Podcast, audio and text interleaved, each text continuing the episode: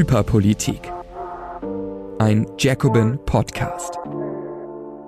Herzlich willkommen zu einer neuen Folge von Hyperpolitik, dem Politik-Podcast von Jacobin. Neben mir sitzt Nils Niederjan, unser AV-Editor wo sich ja viele auch fragen, was ist ein AV-Editor? Die ja, Frage was kam jetzt mehrmals. Was ist ein AV-Editor? Also ich bin für Audio und Video zuständig hier beim Magazin. Das heißt, auch für unsere anderen Video- und Audioformate, wie zum Beispiel Jacobin Talks, wo es auch eine tolle neue Folge gibt. Und ähm, genau, kümmere mich um Everything Audio Video, wie man so schön sagt.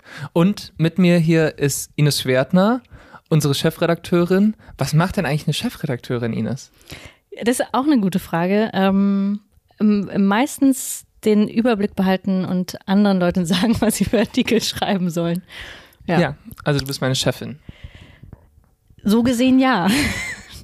Deswegen passe ich hier immer so auf, was ich sage. Ja, genau. Aber ähm, zurück zum Podcast, nämlich ähm, bedanken wir uns wie immer als erstes bei euch für das regelmäßige Hören und Teilen, weil es wirklich äh, jedes Mal mehr, wenn wir uns fragen, ah, was machen wir denn so, kriegen wir wirklich tolle Rückmeldungen von euch. Also ähm, zur letzten Folge auch wieder sehr viele ähm, haben geschrieben per Mail oder auch sonst in den Nachrichten. Das hat uns sehr gefreut und natürlich hilft es auch ähm, dem Podcast, wo es ja auch darum geht, über die Politik äh, dann zu sprechen und zu streiten, hilft es am meisten, wenn ihr die Folge teilt, wenn ihr davon Freunden erzählt oder Verwandten, ähm, wenn ihr sagt, was hältst du davon? Ähm, es geht ja immer um aktuelle politische Themen und uns interessiert, was ihr dazu denkt aber auch was eure Oma dazu denkt oder so. Also je mehr Leute es hören, desto ähm, ja, besser können wir werden. Insofern freut uns die Rückmeldung sehr, macht gerne weiter damit, denn äh, ja, so können mehr Leute dann auch darüber diskutieren, was Hyperpolitik eigentlich bedeutet.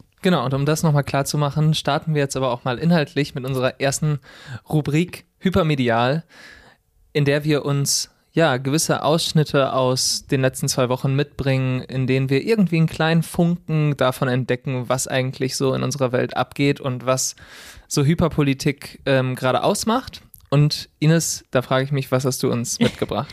ja, ich war ja im Urlaub. Ich habe gar nicht so ganz viel mitbekommen, aber das, was ich mitbekommen habe, hat mich dann besonders aufgeregt. Ihr kennt das ja vielleicht, wenn man dann irgendwo so woanders sitzt und man hat gar keinen Bock auf irgendwas. Aber ich habe schon mitbekommen, ähm, wie ihr wahrscheinlich auch, dass sich in, in Frankreich, dass viele ähm, Autos anzünden, dass es Barrikaden gibt gegen die Rentenreform von Macron.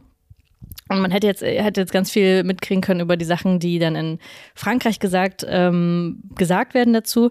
Was mir dann aber aufgefallen ist, ist von einer ähm, Twitter-Userin, ähm, einer deutschen Twitter-Userin, die, glaube ich, ähm, für das steht, was man so das liberale Zentrum nennen könnte. Also viele haben auch immer gefragt, was bedeutet das, wenn ihr sagt, wer steht im Zentrum, was bedeutet das, zentristisch zu sein? Und ich glaube, dieses ähm, zeigt es ganz gut, nämlich äh, Miriam Vollmer heißt sie, ist so eine ähm, eigentlich Juristin, die auf Twitter aktiv ist. Und ich würde sagen, sie ist eine ähm, beispielhaft eine Liberale, die nämlich zum äh, Generalstreik in Frankreich gesagt hat, ähm, das war knapp. Also man muss dazu sagen, Emmanuel Macron hat ja ähm, quasi durch ein Exekutivrecht ähm, jetzt die Rentenreform einfach durchdrücken können.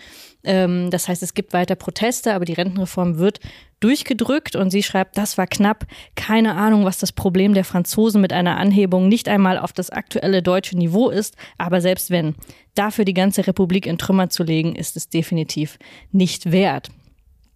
Also es geht um die das Anhebung äh, der, des, des Rentenalters von 62 auf 64, wobei man sagen muss, das ist äh, auch immer so ein bisschen populistisch, sondern nämlich gleichzeitig ähm, geht es auch darum, wie viele Beitragsjahre man insgesamt gezahlt hat. Also die Franzosen arbeiten nicht grundsätzlich weniger als die Deutschen.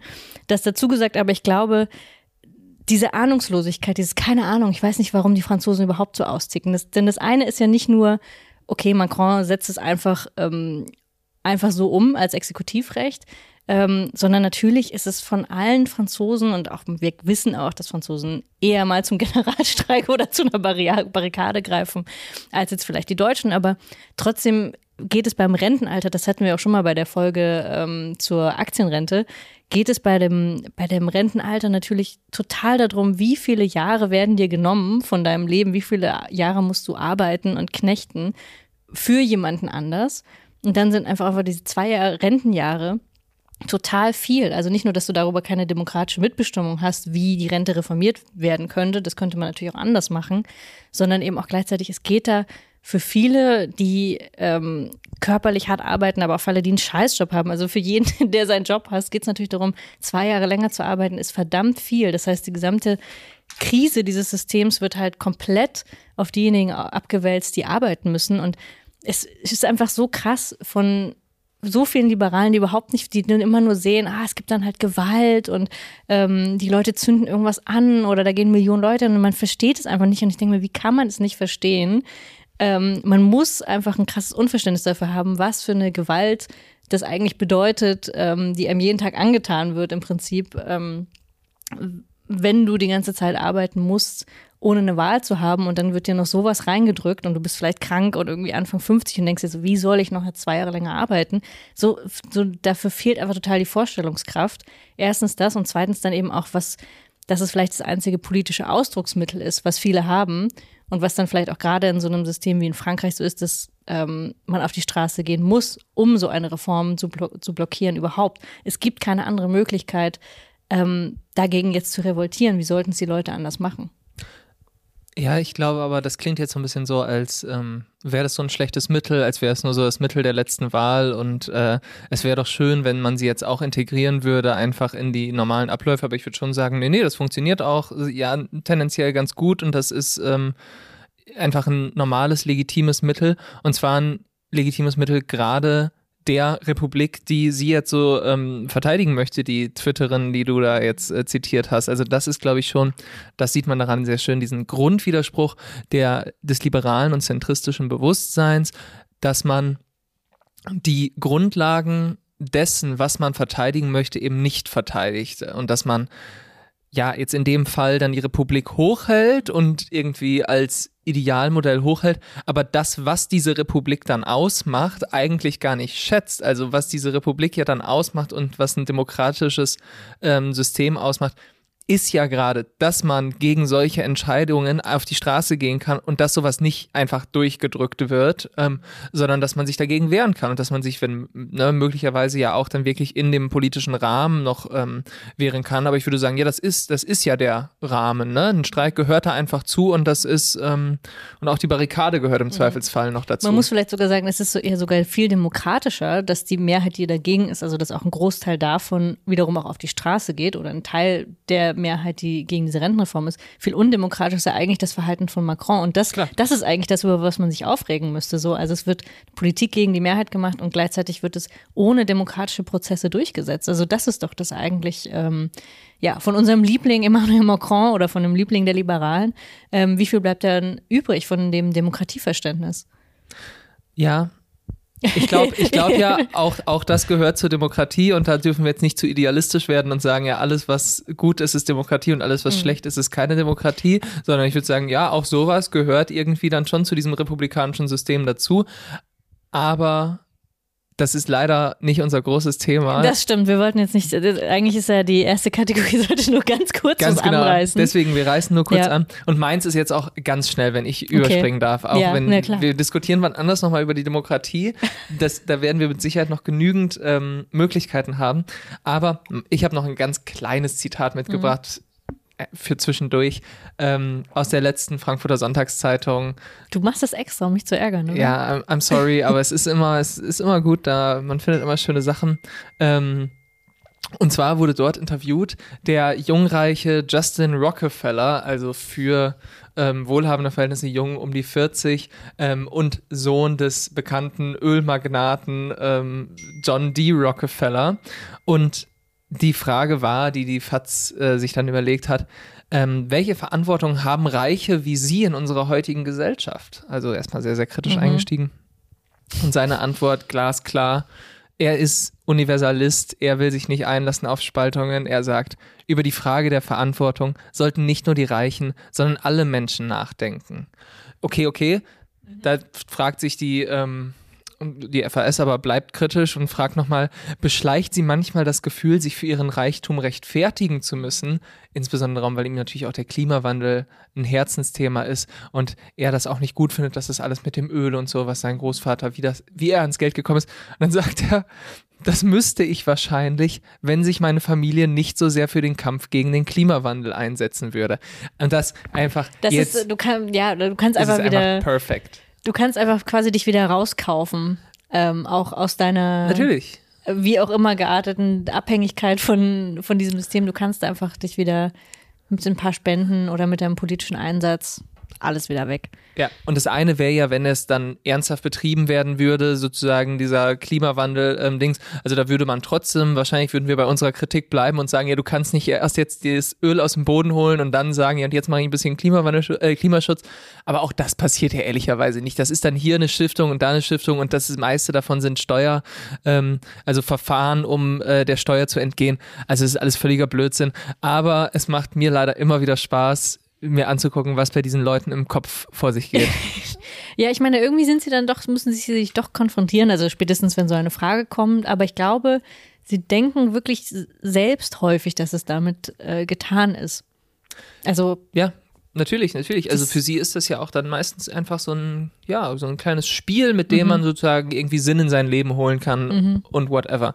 Ähm, dadurch wird es dann wieder ausgeglichen. Sinn in euer Leben holen könnt ihr auch mit der neuen Jacobin-Ausgabe. Toller Übergang. Wir haben ein neues Heft produziert mit dem Namen Die Nationale Internationale.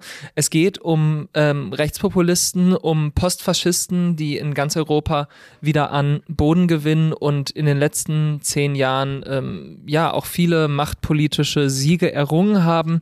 Ähm, Sebastian Friedrich bilanziert darin dann die ersten zehn Jahre der AfD und schauen sich ihr Projekt, er schaut sich ihr Projekt an, die Union zu zerstören und schaut, wie das so gelaufen ist. Philipp Manow erklärt, wie eine wirtschaftliche Orientierung auf Export oder Binnenmarkt in europäischen Staaten jeweils rechte und auch linke Populismen hervorbringt. Ähm, es geht auch noch um die Frage, ob eigentlich in Deutschland eine große Deindustrialisierung droht. Es geht um Julian Reichelt, der auch auf dem Cover zu sehen ist. Kennt und man ihn hier, diesen kleinen? der kleine Schoßhund der Schoßhund? Rechten, ähm, könnte man ihn bezeichnen, wenn man sich dieses Cover so anguckt. Und es geht auch um Anton Jäger, der auch den Titel unseres Podcasts Hyperpolitik ähm, für den verantwortlich ist. Er hat einen großen Essay beigesteuert mit dem Namen Die Letzten auf der Bowlingbahn, wo es um das Verschwinden der Zivilgesellschaft geht und um die fortschreitende Hyperpolitisierung unserer Gesellschaft.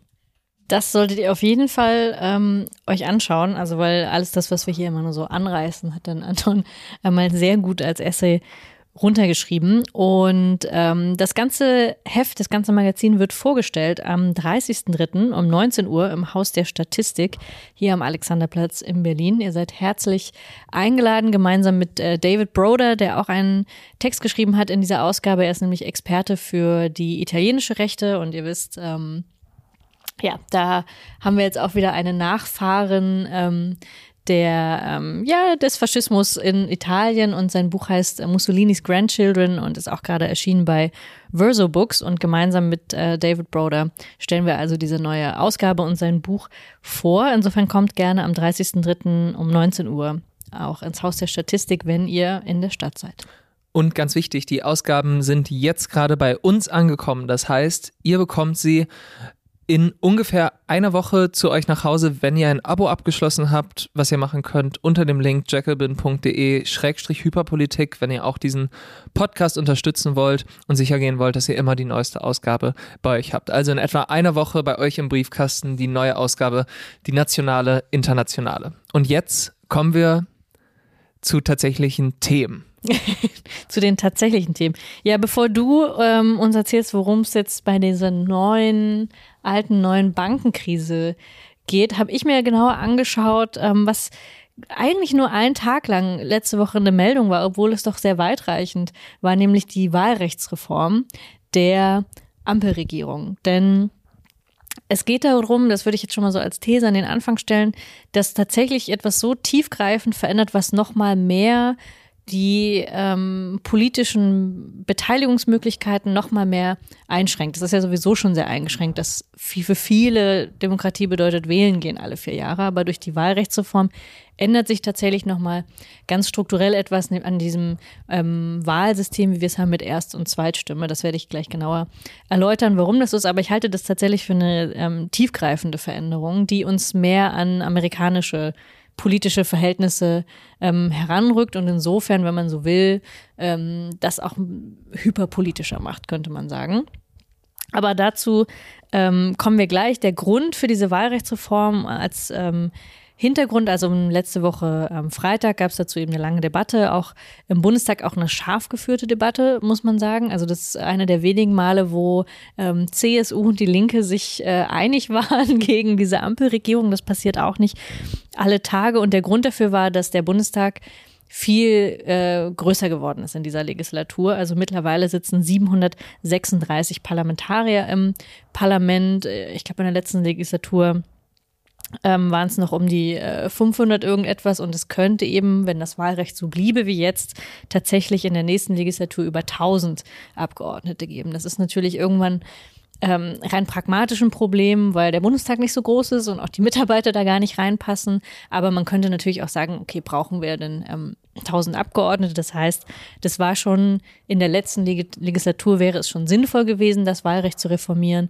Die Große Koalition hat es nicht getan und jetzt ähm, ja, lag es an der Ampelkoalition, ähm, das zu tun. Und sie haben jetzt eben ähm, ein, äh, ein Gesetz vorgelegt und die ähm, erstmal die Intention, den äh, Bundestag zu verkleinern, ist sinnvoll, hat, glaube ich, auch niemand so richtig in Frage gestellt, fanden auch alle Oppositionsparteien ähm, sinnvoll. Ja, vielleicht nur zur Ergänzung, was ja. ich nämlich meistens das Überzeugungsargument fand, war, dass die Arbeitsmöglichkeiten einfach auch eingeschränkt sind. Also mhm. dass die Ausschussarbeit und so mhm. sozusagen gar nicht jetzt das wirklich ähm, parlamentarische da äh, Reden und Sitzen mhm. irgendwie eingeschränkt würden, sondern wirklich die Arbeit im Hintergrund einfach immer schwieriger wurde, je größer dieses Parlament wurde. Das, ja. das fand ich irgendwie noch relevanter als mhm. äh, die 100 Leute, die man jetzt bezahlen muss, weil das ist in den größten Dimensionen nicht so relevant.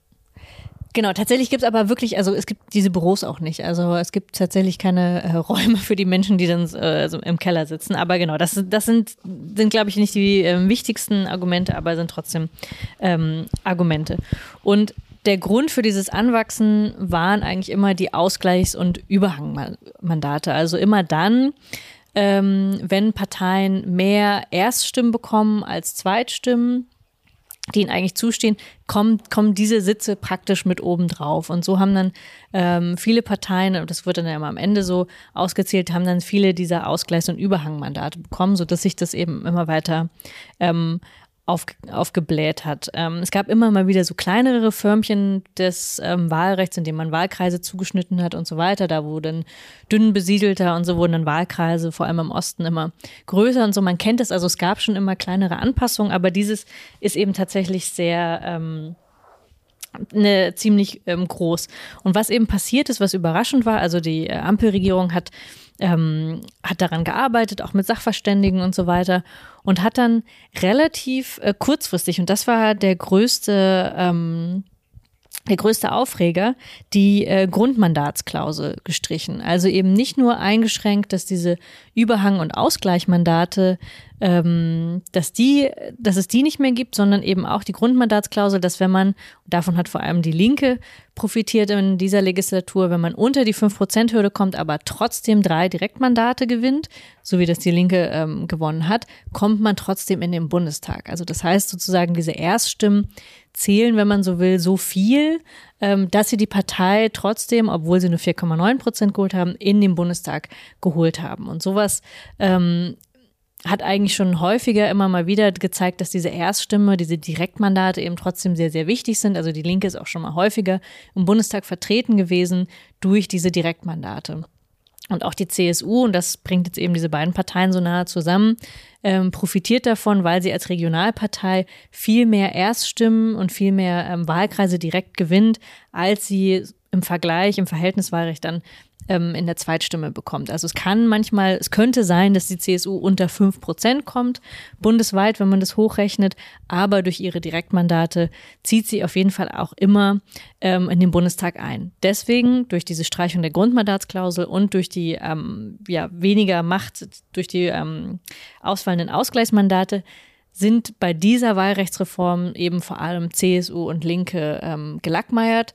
Wenn man so will, die anderen Parteien verlieren auch Sitze, so wie alle Sitze verlieren, aber halt verhältnismäßig viel, viel weniger. Und bei CSU und Linke geht es eben auch äh, an deren Existenz. Das muss man ähm, dann sagen.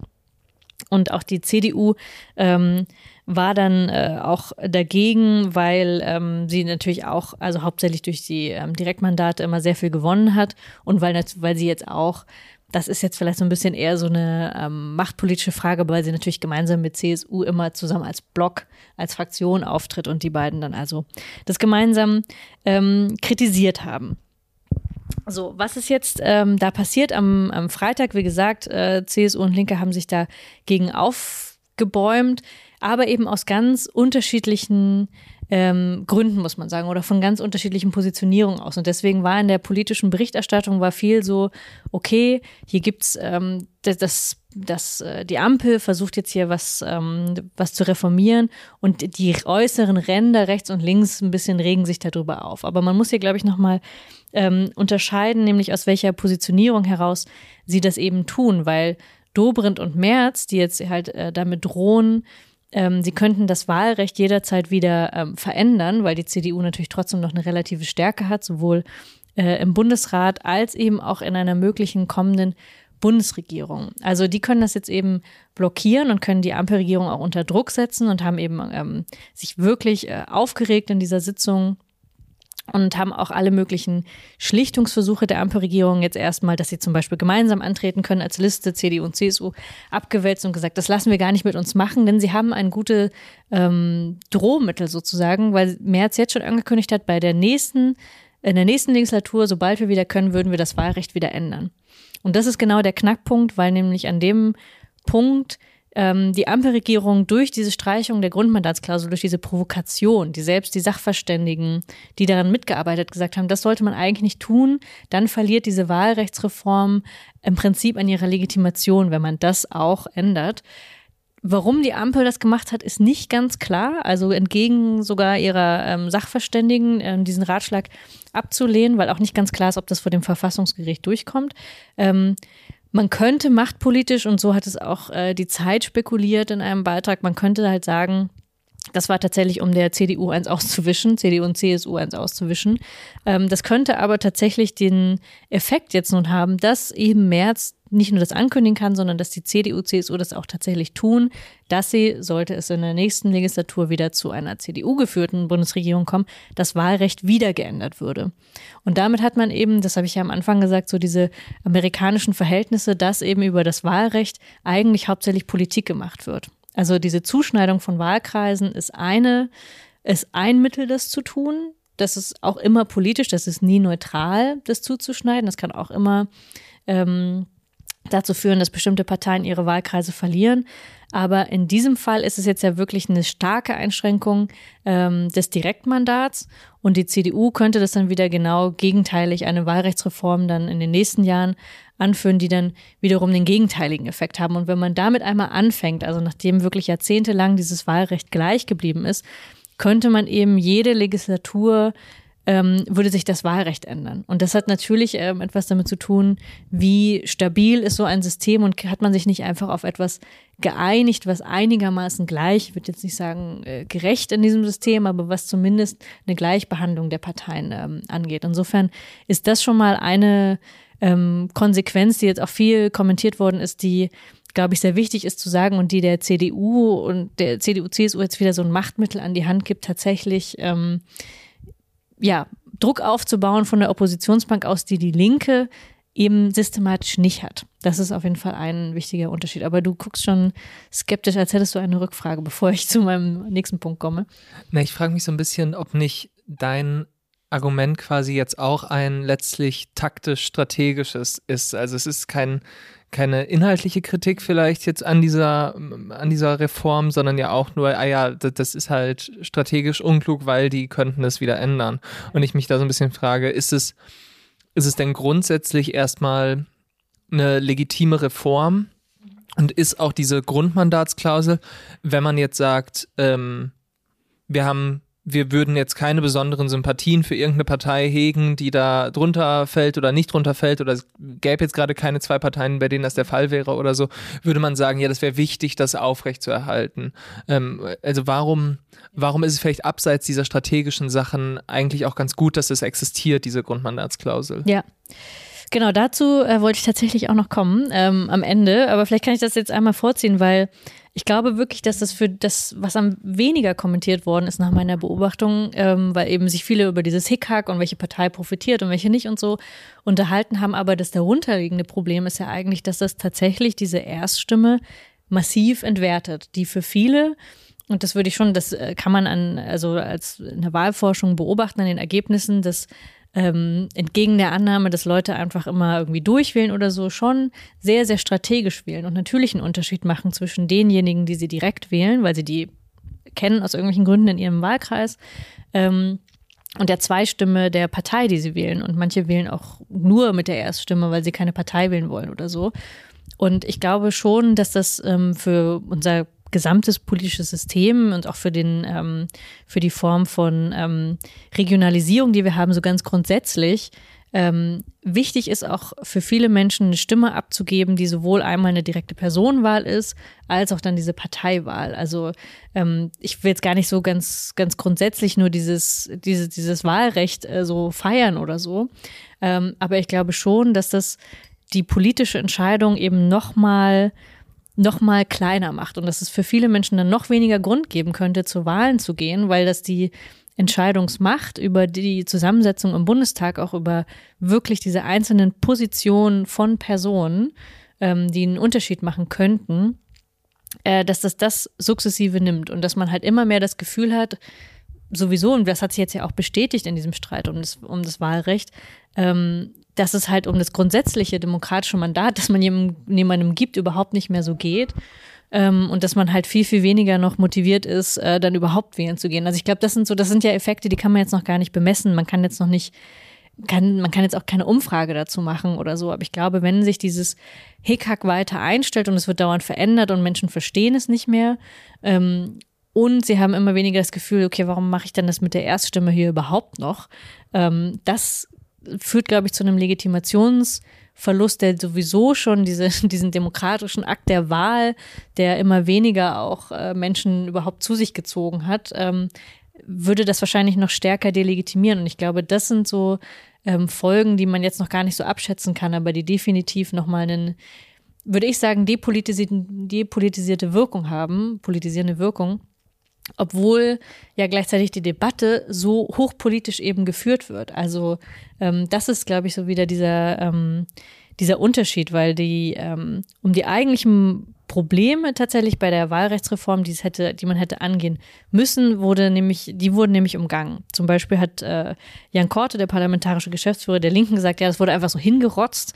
Ähm, kann man, also das ist vielleicht ein bisschen, das ist vielleicht ein bisschen plump gesagt, aber es ist natürlich, es trifft so total zu, weil seit Jahren wusste man, dass das Wahlrecht ähm, reformiert werden muss und zum Beispiel die Grünen sind sehr, sehr stark in den Bundestagswahlkampf gegangen und gesagt, Wahlalter runtersetzen, migrantische Wähler, ähm, ne, mehr migrantische Menschen sollten wählen gehen können und so. Nichts davon wurde davon angegangen. Also das waren wirklich sehr kluge Punkte fand ich von der Linken in der Debatte, weil es geht ja nicht nur darum, den Bundestag zu verkleinern, sondern wenn man so eine Wahlrechtsreform angeht, dann geht es ja darum, grundsätzlich eigentlich die Menschen, die wählen gehen sollten, ähm, das zu verbreitern. Darum hätte es ja auch gehen können. Dann hätte man sagen können, okay, ähm, zumindest Menschen, die sehr lange hier schon einen Aufenthaltsstatus haben, können jetzt auch, ähm, sollen jetzt auch wählen gehen können. Also wie viele Menschen werden systematisch ausgeschl ausgeschlossen? Und das kann man von einer selbsternannten Vorschutzkoalition schon, äh, schon erwarten. Und das ist ja auch nichts, was jetzt einfach grundsätzlich im, im Sinne einer Partei wäre oder nicht, sondern das ist einfach ein sehr, wäre ein grundsätzliches Interesse gewesen. Und das, die finde ich mit der Kritik ähm, hatte die Linke total recht. Ein Problem ist jetzt nur bei diesem Ganzen, um das jetzt noch zum Ende auszuführen, ähm, dass man sich jetzt halt sehr auf das Verfassungsgericht ähm, verlässt und sagt, also wenn es jetzt nicht mehr zu einer Einigung kommt in diesem Prozess zwischen Union und äh, Ampelregierung, dann vertagt man das Ganze aufs Verfassungsgericht. Und das ist wiederum etwas, was wir auch an ganz vielen Stellen, ich glaube, wir haben es auch schon manchmal besprochen, aber das ist auch bei der Frage des äh, Volksentscheids des Mietendeckels ähm, so von Deutsche Wohnung Co. enteignen, dass man sagt, okay, eine eigentlich genuin politische Frage, eine Frage der politischen Auseinandersetzung wird verfrachtet auf eine Ebene, auf eine juristische Ebene, die dann das entscheidet. Und dass man dann sagt, okay, das Verfassungsgericht entscheidet hier etwas, wird das ganz genau prüfen, das wird wahrscheinlich auch noch ganz lang dauern. Und das führt auch wiederum zu so einem depolitisierenden Effekt, weil man das Gefühl hat, okay, das Gericht hat jetzt die Macht darüber, was eigentlich eine politische Auseinandersetzung sein sollte. Insofern war diese Bundestagsdebatte mal ganz spannend, weil man gesehen hat, okay, hier geht's jetzt plötzlich ähm, wieder um etwas. Und ich glaube, die Linke, welche Art auch immer, ich meine jetzt nicht nur die Partei, sondern auch äh, wir so als sozialistische Linke sollte sich niemals darauf verlassen, auf dieses Verfassungsgericht und auf darauf, dass es irgendwie eine, wie auch immer, selbst wenn es jetzt in diesem Fall eine kluge Entscheidung trifft, weil es zum Beispiel diese Wahlrechtsreform ablehnt und es könnte dabei rauskommen, dass die 5%-Hürde zum Beispiel runtergesetzt wird auf 3%, damit wieder mehr Parteien dann die Möglichkeiten hätten, trotzdem ähm, in den Bundestag reinzukommen. Aber darum geht es ja nicht so sehr. Das wäre ja dann wirklich eher so ein bisschen Kosmetik, um das, um das wieder auszugleichen, was da gemacht wird.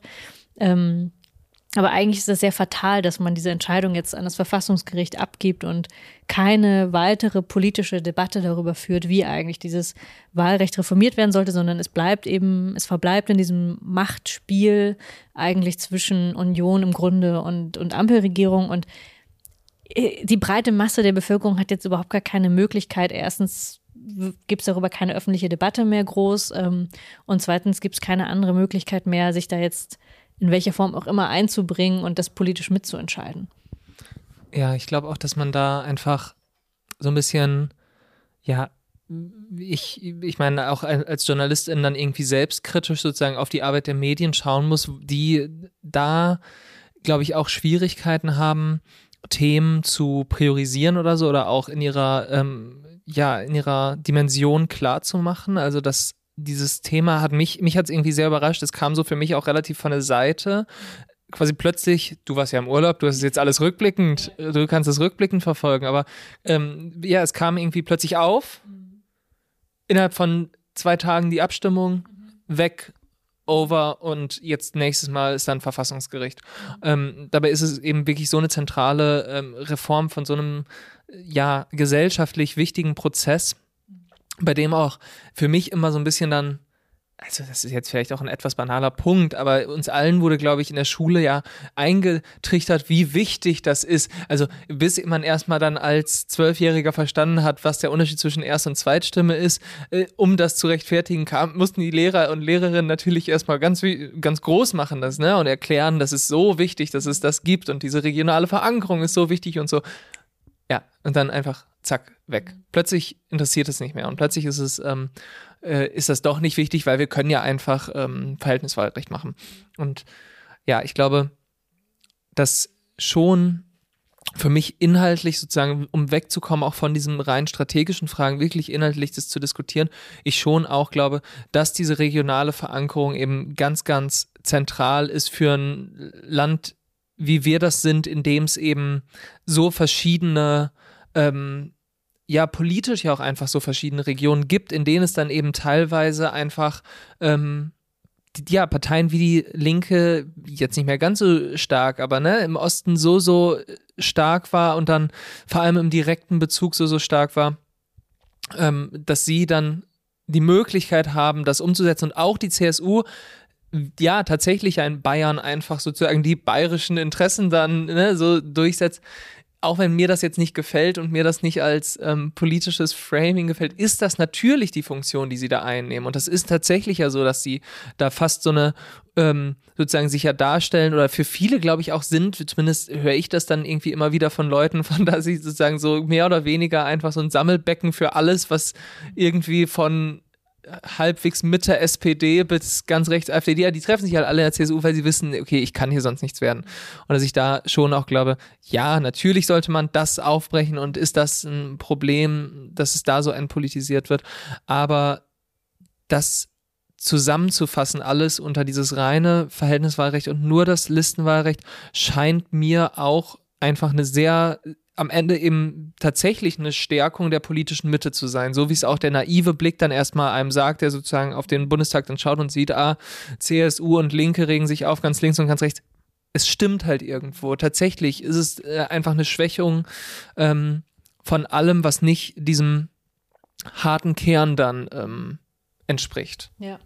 Und ich glaube, also ich würde auch sagen, es ist gar nicht so, also man muss ja nicht als, als Linke jetzt nicht irgendwie zeitlos äh, den Föderalismus äh, ähm, feiern ja. oder eben auch dieses Wahlrecht, ähm, weil manches hat, kann sich ja auch einfach überleben. Also das ist ja auch tatsächlich so. Nichts ist dann ähm, in Stein gemeißelt, aber die Art und Weise, wie es jetzt eben so von oben durchgesetzt wird, aus einfach der Notwendigkeit heraus und offensichtlich als politisches Machtspiel. Das ist, glaube ich, das Problem daran. Also gar nicht grundsätzlich, man kann natürlich grundsätzlich in Frage stellen, ob, ob es das noch braucht. Aber es gab eben überhaupt keinen Prozess dazu, ähm, keine Debatte oder so, sondern wie du sagst, es kam jetzt einfach so aus dem Nichts.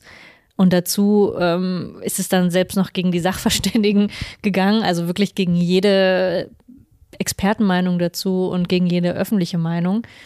Ähm, so dass man das eigentlich, so kannst sowas nicht ähm, ohne irgendwie dafür eine Legitimation äh, zu bekommen, kannst du nicht das Wahlrecht ändern und sich dann darüber wundern, ähm, dass Menschen das nicht mehr verstehen oder nicht mehr nachvollziehen können und dass sich dann zum Beispiel die Wahlbeteiligung senkt. Und es ist eben kein Prozess der Modernisierung jetzt. Es ist, es ist kein Prozess, der irgendwie das Wahlrecht neu aufstellt und irgendeinen Vorteil sozusagen mit sich dann bringt für die meisten Menschen, sondern es ist tatsächlich einfach sozusagen, hm, wir, wir streichen das und ja, stauchen das irgendwie halt so ein bisschen zusammen. Ne? Und deswegen, ähm, ja, mich, mich sozusagen wundert es jetzt auch hauptsächlich irgendwie. Ich verstehe es auch nicht so ganz. Und das hast du ja auch gesagt, wieso dieses Grundrecht, also ich, es gab ja auch die grünen Abgeordneten, die vor wenigen Wochen dann noch im Bundestag bestätigt haben, nee, nee, damit, da, da, das tasten wir nicht an, keine Sorge.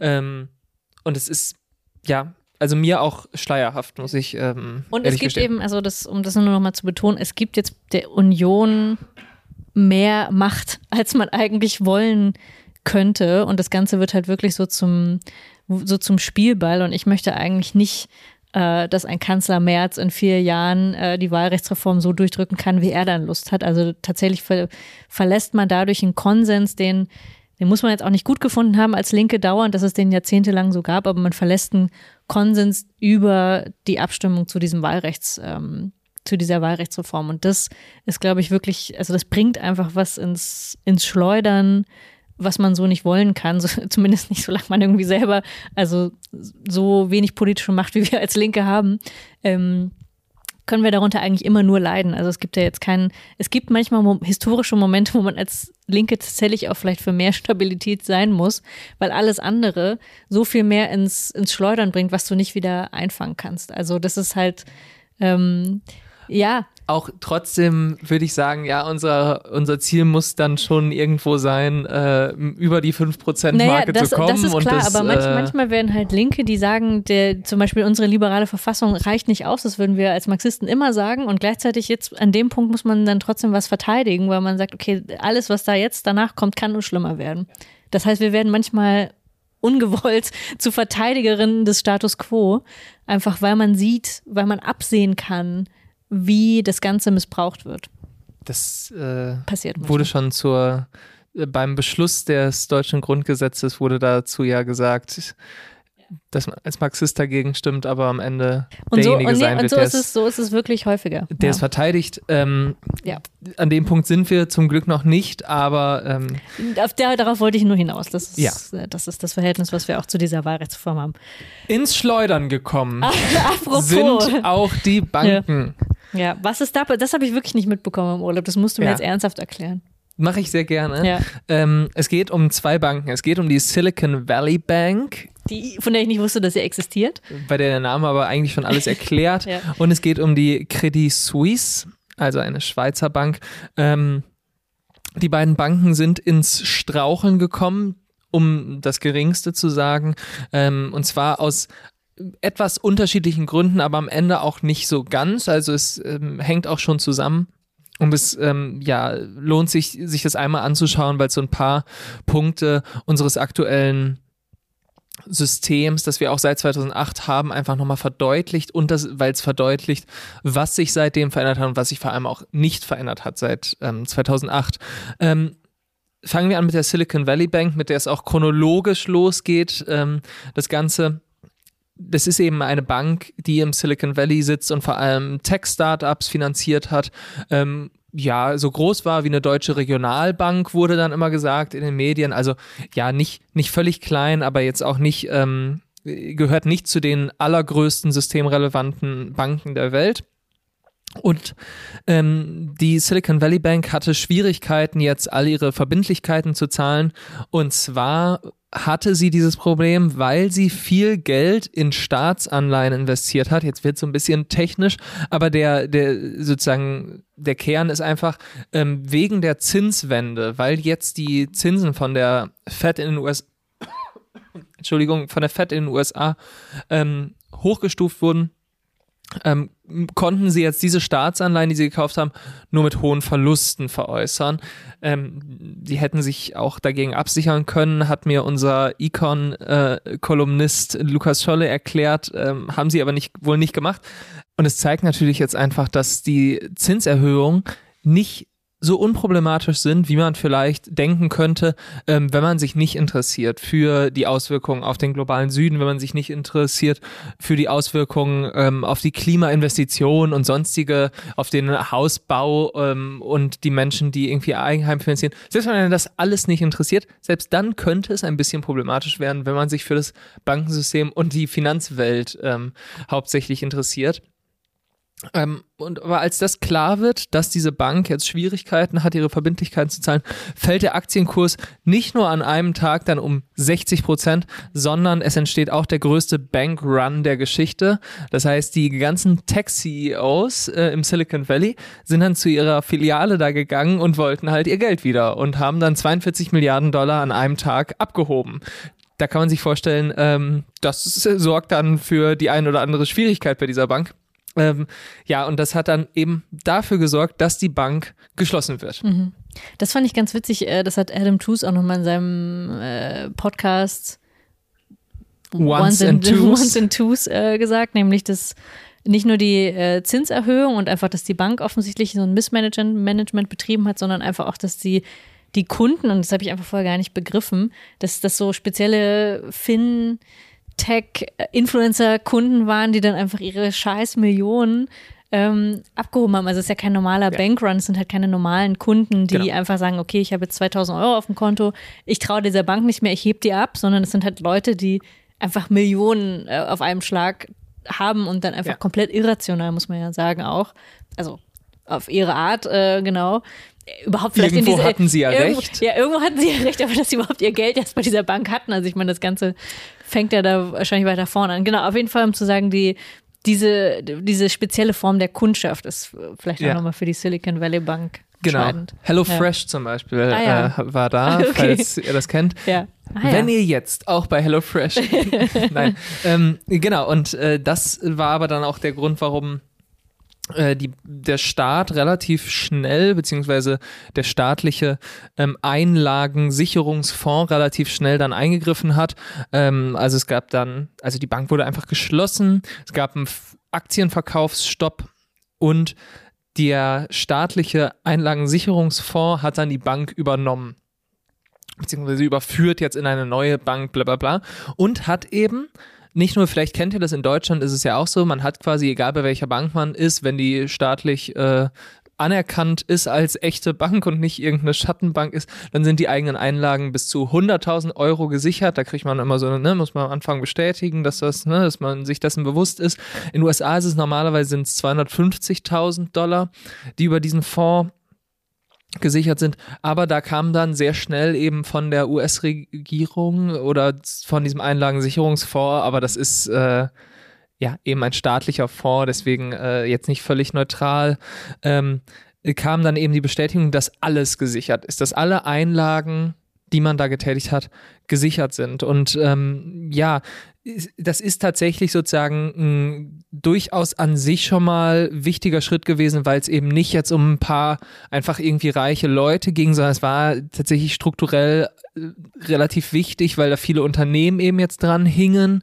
Ähm, aber genau das zeigt uns jetzt natürlich einfach nochmal, dass es keinen unregulierten Markt gibt, wie man ihn sich als Liberaler vorstellt, sondern es gehört immer dazu, dass der Staat im Zweifelsfall bereit ist, sofort einzugreifen.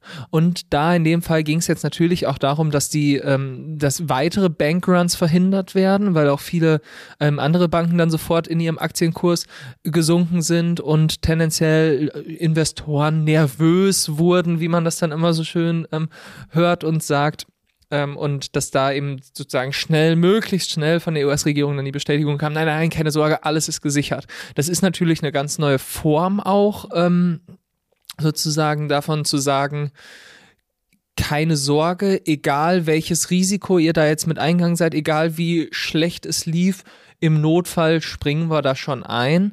Ähm, aber am Ende ist es natürlich auch eine Form einfach von diesem Bailout Capitalism, wie es dann ähm, nach 2008 und dem starken Intervenieren des Staates da schon genannt wurde, in dem es einfach darum geht, solange solange alles irgendwie gut läuft und die Profite rollen und ähm, die Boni ausgezahlt werden, hält sich der Staat zurück.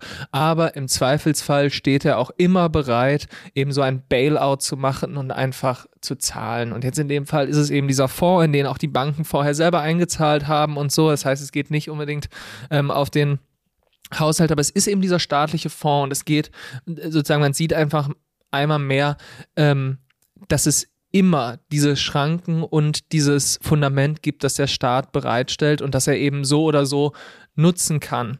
Und natürlich, darauf wurde dann auch immer wieder hingewiesen, ähm, zeigt sich auch mal wieder diese Doppelmoral, derjenigen, die da jetzt gerettet wurden und deren Einlagen jetzt plötzlich doch gesichert wurden, die sonst in den meisten Fällen eben so eine Form der libertären Ideologie vertreten und die vor allem auch die Zinswende alle super fanden, weil die sagen, die Geldmenge, die äh, steuert jetzt die Inflation und ne, geht alle in euren Bitcoin lieber und so weiter alle sind Libertäre, bis sie dann halt selbst betroffen sind von so einer Zinswende und von diesem Zinshammer. Und insofern war das einfach schon mal ein sehr interessanter Moment, der auch sehr schnell ging. Also es war jetzt, ne, wir reden von zwei, drei Tagen, in denen das alles passiert ist. Ähm, und das ist schon, ja, da, da gab es schon den ersten Hammer. Aber wie das dann eben bei den Banken so ist und in der Finanzwelt, blieb es nicht dabei, sondern als zweiter Schritt kam jetzt die zweite Bank, die Credit Suisse. Und da ist es fast noch ein bisschen spannender, was da passiert ist, würde ich sagen. Ähm, allein schon auch aufgrund der Größe, also es ist das zweitgrößte Finanzinstitut der Schweiz und gehört eben auch zu den 30 systemrelevanten Banken der Welt. Ähm, zu der eben in Deutschland auch die Deutsche Bank gehört und ähm, die Credit Suisse ist auch schon bislang jetzt eher skandalträchtig gewesen. Also die ähm, genau, es gab jetzt in der Vergangenheit eben Leaks über Diktatoren, Deals, über Geldwäsche, ähm, aber eben auch sozusagen Finanzwelt intern gab es einfach viele Berichte über sehr schlechtes Risikomanagement, über viele falsche Entscheidungen, die die Bank dann auch in den letzten Jahren wirklich Milliarden gekostet haben. Aber ähm, die sagen eben, äh, am 14. März geht jetzt die ganze Geschichte los. Die Credit Suisse sagt, sie habe ein paar Probleme mit der Liquidität, also damit auch ähnlich jetzt wie die Silicon Valley Bank ihre Verbindlichkeiten zu zahlen. Also da muss man jetzt einfach nur kurz festhalten, es ist nicht das gleiche wie 2008, als es Probleme gab mit der Bonität, sondern jetzt geht es wirklich darum, die haben einfach langsam nicht mehr genug Geld.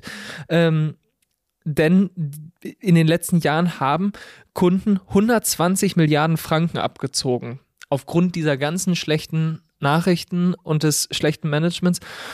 Und es gab eben dann auch Verluste im letzten Jahr von 7 Milliarden Franken bei der Bank. Aber am 14. März stellt sich Credit Suisse hin und sagt, es ist alles gut. Macht euch keine Sorgen. Wir stehen solide da. Einen Tag später kündigt dann der Großaktionär Saudi National Bank an, äh, dass sie aber im Zweifelsfall kein frisches Geld mehr hinzuschießen ähm, können. Und das sorgt dann nochmal für einen richtig mächtigen äh, Kursverlust. Und das sozusagen, da wurden, wurde es dann ein bisschen nervöser. Da wurde sozusagen ein bisschen klar, ah ja, okay, die geben kein Geld, wer gibt dann Geld? Ähm, abends kündigt dann die Schweizer Notenbank an, dass sie äh, bei Bedarf Hilfe ähm, zahlen würde. Am nächsten Morgen, also wir sind zwei Tage nachdem die Bank sagt, wir stehen solide da, macht euch keine Sorgen, sagt die äh, Credit Suisse, ja, nehmen wir gerne an, wir würden 50 Milliarden Franken nehmen, wenn es denn geht. Ähm, und dann äh, sozusagen taumelt es weiter, es funktioniert nicht. Dieser Schritt sorgt eher dafür, dass die äh, Aktionäre und Investoren eben merken, okay, denen scheint es wirklich, wirklich schlecht zu gehen. Ähm, und deswegen drei Tage später kommt dann quasi der große Moment, die UBS, die andere große Bank in der und auch der einzige Konkurrent in der Schweiz, ähm, doppelt so groß wie die Credit Suisse, kauft für drei Milliarden Franken die Bank und dazu kommen dann vom Staat noch neun Milliarden Franken Garantien und 100 Milliarden von der Schweizer Zentralbank als reine Liquiditätshilfe, damit sie erstmal über die Runden kommen. Ähm, und da ist jetzt das Interessante, abseits davon, dass es natürlich jetzt einfach eine starke Konzentration nochmal in diesem Bankensystem gibt, die UBS ohne Konkurrenz dasteht. Es ist interessant, dass diese Entscheidung gegen den Willen der ähm, UBS-Aktionäre durchgesetzt wurde, beziehungsweise dass wir gar nicht wissen, was der Wille der UBS-Aktionäre denn war. Denn was hat die Schweiz gemacht? Sie hat eine Notverordnung spezifisch, das haben sie dann auch so gesagt, nur für diese eine Transaktion erlassen, ähm, damit dieser Verkauf ohne die Zustimmung der Aktionäre so schnell möglich ist. Das heißt, da merken wir, obwohl das jetzt sozusagen von außen erstmal wirkt wie ein ziemlich gutes Schnäppchen für die UBS ähm, und ein ziemlich guten, guter Deal, merken einfach wieder, im Moment der Krise ist alles möglich. Alle demokratischen Dinge, alles, das Eigentum ist so wichtig. Also wenn man sich so ein bisschen durch so Finanzblocks und so ähm, klickt, wo quasi die Aktionäre sich austauschen und so, merkt man auch wirklich, für die ist das der Kommunismus. Für die hat die Schweiz jetzt quasi, die geht ans Eigentum. Und natürlich stimmt es insofern, als dass man wieder mal merkt, ja, dieses ganze, dieses ganze Konstrukt, was für euch so hoch und heilig ist und was ja auch für die Schweiz jetzt nicht ganz irrelevant ist, des Privateigentums und des Rechts von Leuten, dann sowas einfach zu besitzen, das ist im Zweifelsfall mit einem Klacks auszuhebeln, wenn der Staat das denn entscheidet. Und ähm, natürlich ist das kein Kommunismus, weil für wen wird diese Entscheidung jetzt getroffen? Natürlich nicht ähm, für die breite Bevölkerung. Äh, sondern, und das ist jetzt vielleicht noch mein letzter Punkt, bevor ich dich auch dann sprechen lasse, ähm, da müssen wir einfach nochmal erinnern an das, was äh, Daniela Gabor eben den De-Risking State, den kleinen grünen Staat äh, genannt hat, in dem es eben darum geht, dass Probleme nicht dann ähm, mit einem direkten Eingriff gelöst werden. Also diese Bank wurde dann nicht einfach verstaatlicht, was man ja durchaus hätte tun können, sondern man macht das eben, indem man sie dann durch diese neun Milliarden Garantien und Subventionen in ein Anlagegut verpackt und damit sozusagen das Vertrauen der Aktionäre und der Unternehmer und Unternehmerinnen gewinnt und sie dafür gewinnt, dieses Ding am Laufen zu halten. Und das ist einfach quasi daran merken wir so ein bisschen, das ist die Form, die jetzt der Staat angenommen hat nach 2008. Das ist sozusagen das, wohin ja, wie es sich dann irgendwie jetzt verpackt und wie dieser Bailout-Capitalism dann am Ende immer wieder funktioniert, indem eben das zu so Assets gemacht wird, in die man dann mhm. investieren kann. Ja. Und woran man ja auch erkennt, dass äh, genau der Staat so auf diese Weise eingreift, aber sich eigentlich nicht mehr politische Macht darüber ähm, zurückholt, weil man könnte ja so sagen, Ganz wie bei genau. jeder Verstaatlichung, die notwendigerweise dann sein muss in der Krise, so war das ja auch ähm, zum Beispiel bei äh, PCK oder wir kennen das ja auch äh, jetzt in der Energiekrise, dass man ähm, Unternehmen verstaatlicht hat, weil man musste, also weil man, weil man die Risiken minimieren musste, aber man nutzt es jetzt natürlich nicht, um weiterhin irgendwie die Energieversorgung zu sichern oder in dem Fall, man nutzt es jetzt nicht, um dann mehr Macht zu haben über den Bankensektor und dann stärker zu regulieren, sondern im Gegenteil, man mindert tatsächlich nur die Risiken dann auch für die Aktionäre und für alle daran Beteiligten.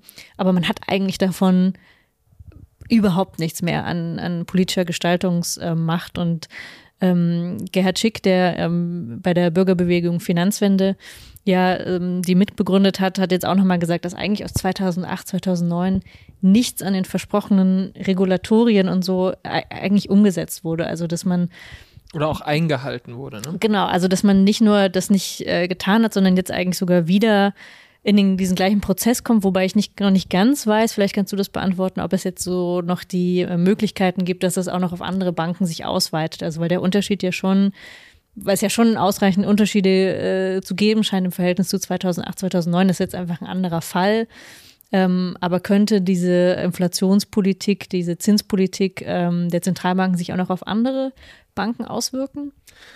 Also die meisten bürgerlichen Medien, die man dazu lesen kann, versichern einem natürlich, dass sowas auf keinen Fall passieren könnte und dass äh, das äh, alles ausgeschlossen ist.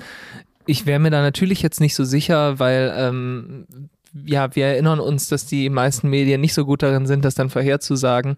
Ähm, aber ich kann es natürlich ehrlicherweise auch nicht einschätzen. Also dafür habe ich ja auch keinen Überblick über dieses System und über irgendwelche Straucheln in Bankgängen. Aber natürlich bedeutet diese Zinswendepolitik, dass es auch für die erstmal schwieriger wird und ein bisschen, ähm, ja, nicht mehr ganz so locker alles float wie zuvor. Aber ich glaube, ähm, um vielleicht noch äh, den Punkt auch zu machen, dass ja das Interessante jetzt auch ist, es geht ja nicht hier jetzt bei diesen beiden Banken letztlich um das Vertrauen irgendwie der breiten Bevölkerung oder so, ne, sondern es geht um das Vertrauen von ähm, eben UnternehmerInnen und von InvestorInnen in diese Bank. Ähm, und ich würde fast so ein bisschen sagen, das Vertrauen dieser Gruppen steht teilweise eben sogar im Widerspruch zu dem der breiten Bevölkerung. Also wenn man sich die Credit Suisse anguckt und die Politik, die da betrieben wurde, auch was Boni-Zahlungen angeht, ähm, haben sie seit 2013 eben 32 Milliarden Franken als Boni ausgezahlt, obwohl sie eben mehrere Milliarden Verlust in der Zeit akkumuliert haben.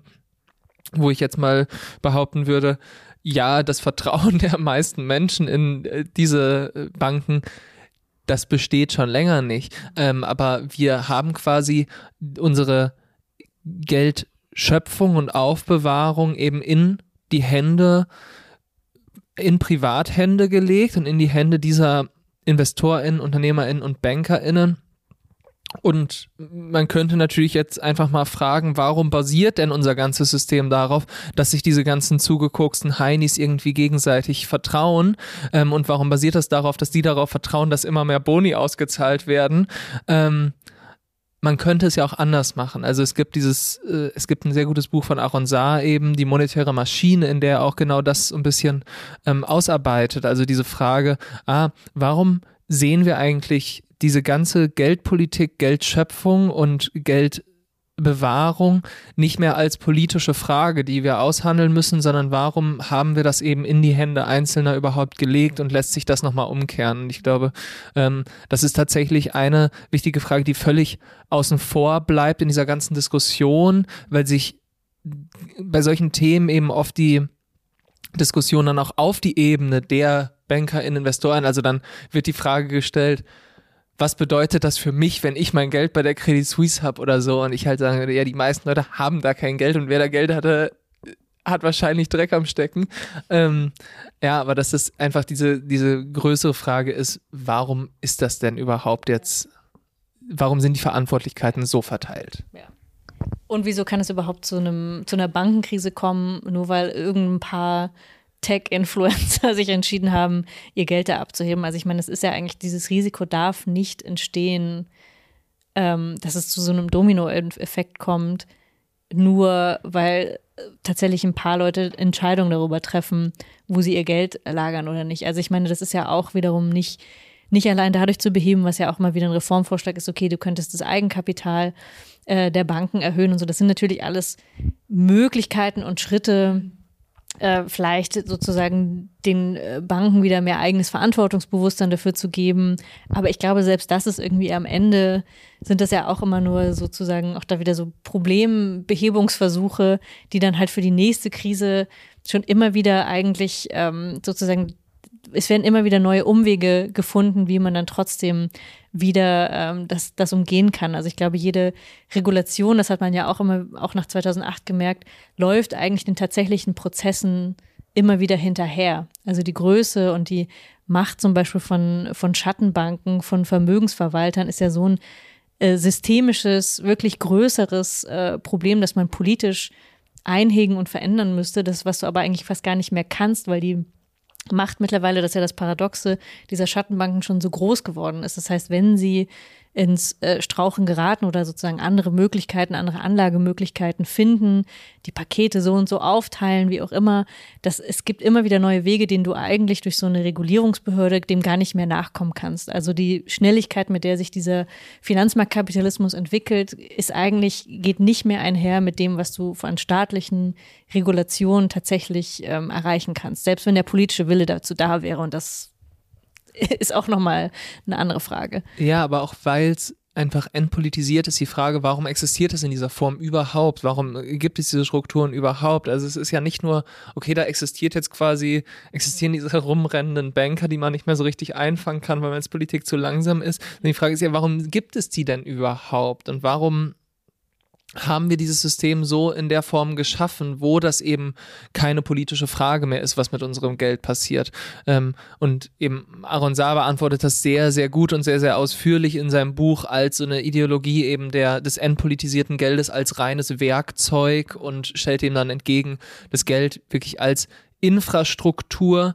Ähm, deswegen große Empfehlung von mir, wenn man das ein bisschen auf einer etwas abstrakteren Ebene sich nochmal anschauen möchte, äh, wie wir über Geld diskutieren. Ähm, und ich glaube, ja, das zeigt sich ja quasi, es zeigt sich immer wieder in diesen Momenten, wo es dann, wo diese entpolitisierte äh, Banker, äh, dieses Bankerfang-Spiel äh, sozusagen wirklich kulminiert. Ja.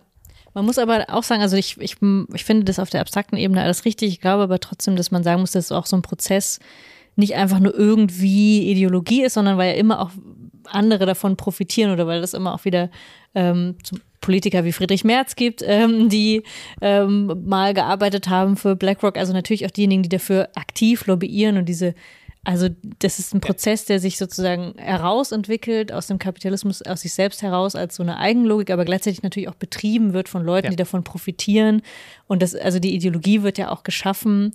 Du musst immer mehr Lebensbereiche, immer mehr Dinge der Daseinsvorsorge müssen kapitalisiert werden und müssen sozusagen auch möglich sein zu handeln auf dem Finanzmarkt. Sonst du brauchst immer wieder Neues, was das schafft. Und es braucht immer wieder Menschen, die dafür auch lobbyieren. Also das ist nicht einfach nur sozusagen so ein Selbst, ja. äh, so, so, ein Prozess, der einfach so vor sich hingeht, sondern vor sich hergeht, sondern ich glaube, man muss immer wieder auch klar machen, das ist ein politisch gewollter, hergestellter Prozess und auch wiederum keine Naturgewalt, dass sich der Kapitalismus so entwickelt, dass sich große Banken entwickeln, die man nicht mehr kontrollieren kann. Ja. Also weil sonst würden wir ja auch sagen, dagegen können wir nichts mehr tun, dann können wir hier aufhören und legt die Mikrofone weg und tschüss so. Ja. Sondern ich glaube, das muss man immer wieder sagen, damit es nicht so wirkt wie ähm, in, ja, ne, so, ein, so eine Naturgewalt. Ja, sehr richtig, genau. Diese, dass, dass diese Entpolitisierung auch politisch gewollt und hergestellt ist, sehr guter Punkt. Und damit kommen wir aber noch zu unserer Abschlusskategorie. Wir kommen zu Hyperquote, wo einer von uns, in diesem Fall du Ines, ein kleines Zitat mitbringt und der andere raten darf, was es denn mit dem Zitat auf sich hat und auf wen es zurückgeht. Und weil ich natürlich wusste, dass es ja heute um die Bankenkrise gehen würde, habe ich mich für ein Zitat entschieden, ähm, das dazu passt. Vielleicht kennst du es auch. Wahrscheinlich. Du guckst mich so an, als wüsstest du schon. Ähm, nee, noch ahne ich nichts. Gut, also, wer hat's gesagt? Es ist schon ein bisschen her, das Zitat. Die Finanzkrise ist vor allem ein amerikanisches Problem. war es Friedrich Merz? War es Olaf Scholz? War es Per Steinbrück oder war es Angela Merkel? 2008. Als man noch dachte, hm, das kann nicht so schlimm werden. Das ist gut, das ist gut. Da greifst du tief in die Trickkiste. Ich war zu dem Zeitpunkt ja ungefähr fünfeinhalb Jahre alt, deswegen. Äh, ich hoffe, du hast es aktiv mitbekommen. noch ja, aber man, aber das Zitat trübe. wurde jetzt, wurde jetzt gerade in diesem Mhm. Zusammenhang wieder rausgeholt, weil man eben gesagt Ich- hat, naja, das wird schon nicht so schlimm. tippe mal auf Olaf Scholz. Nein. Das erste Mal. ja, stimmt. Endlich. Ja. Dafür warst du endlich. wirklich zu Na, jung. Ich dachte, ja. naja, und ich dachte jetzt äh, sozusagen, warum holt man es jetzt raus? Ja. Ähm, Okay, naja, Nein, wem famously damals war ähm, Per Steinbrück der Finanzminister. Und ähm, der auch dann, ich glaube, ein paar Wochen später gesagt hat, hier, ihre Sparbücher sind sicher alles, alles cool und so. Aber Per Steinbrück hat damals dann gesagt, alles kein Problem. Die Finanzkrise ist ein amerikanisches Problem. Das hat mit uns nichts zu tun. Jahre später sollten wir noch Jahre äh, mit der Euro-Finanzkrise zu tun haben. Aber mein Gott, ne, das konnte man 2008 so als Finanzministerin noch nicht vorhersehen. Ja, ich meine, ich glaube, das ist, äh, das, also es ist nochmal ein ganz ähm, interessanter Punkt ja auch, weil das wirklich ähm, überall jetzt auch betont wurde, dass wie wichtig quasi die Kommunikation in so einer Krise ist. Und die meisten JournalistInnen machen sich die Sache derjenigen, die dann da kommunizieren, ja auch zu eigen und ähm, sprechen da sozusagen drüber, indem sie uns erklären, warum das sehr wichtig ist, dass sie da jetzt drauf aufpassen, was sie sagen und so. Aber man kann ja auch wirklich einfach mal ähm, daraus ganz banal den Schluss ziehen, ja im Zweifelsfall werden wir natürlich angelogen. Das mag man dann okay finden, weil wichtig ist auch, dass die ganzen anderen Leute angelogen werden, damit niemand jetzt ähm, zu den Banken rennt und das Geld abhebt. Aber ja, ich glaube Ja. schon, dass es erstmal ein- einfach eine ganz banale, richtige Feststellung ist, was diese Themen angeht, was sozusagen wirklich diese Finanzwelt angeht, Mhm. in der es eben schon auch dann darauf ankommt, ne, dass alle ihr Vertrauen in dieses Ding Mhm. legen, bla bla bla bla bla, was uns jetzt über runtergebetet wurde. Da sind sich Politiker und Politikerinnen äh, definitiv nicht so schade, ähm, auch entgegen besseren Wissens ähm, Und ich alles zu glaube, sagen. wenn man aus 2008, 2009 irgendwas gelernt hat, dann, dass in einer globalisierten äh, Finanzwelt das niemals, also selbst wenn es jetzt eine Schweizer Bank betrifft oder wir denken, okay, Silicon Valley, das ist jetzt wirklich nichts, was mit unserer Sparkasse zu tun hat, aber genau das Gleiche dachten wir 2008 eben auch. Insofern, ähm, Ja, wenn jemand, wenn jemand ähm, einen lustigen Twitter-Thread erstellen möchte, dann schaut euch am besten einfach die Zeit zwischen Silicon Valley Bank äh, äh, stürzt ein und Credit Suisse an und ähm, schaut mal, wer gesagt hat, das greift nicht um sich, weil da gab es ähm, auch einige. So, ja, wir werden sehen, was in zwei Wochen, äh, wie weit, welche Banken dann dazukommen. Ich hoffe jetzt nicht, dass wir, nachdem wir uns wochenlang mit der Berlin-Wahl beschäftigt haben, jetzt wochenlang uns mit Banken beschäftigen. Ich bin noch Mal nicht in schauen. Urlaub gefahren, um dann mit so einer Bankenkrise wieder zurückzukommen, aber gut. Ich hoffe, wir sehen aus. einige von euch nächste Woche in Berlin bei der Heftvorstellung. Die nationale, internationale. Nächste Woche bei euch auch im Briefkasten. Und wir verabschieden uns und hören voneinander in zwei Wochen. Bis Ciao. dann. Das war Hyperpolitik. Wenn du Ines und Nils unterstützen willst, abonniere das Magazin über den Link jacobin.de slash Hyperpolitik. Vielen Dank.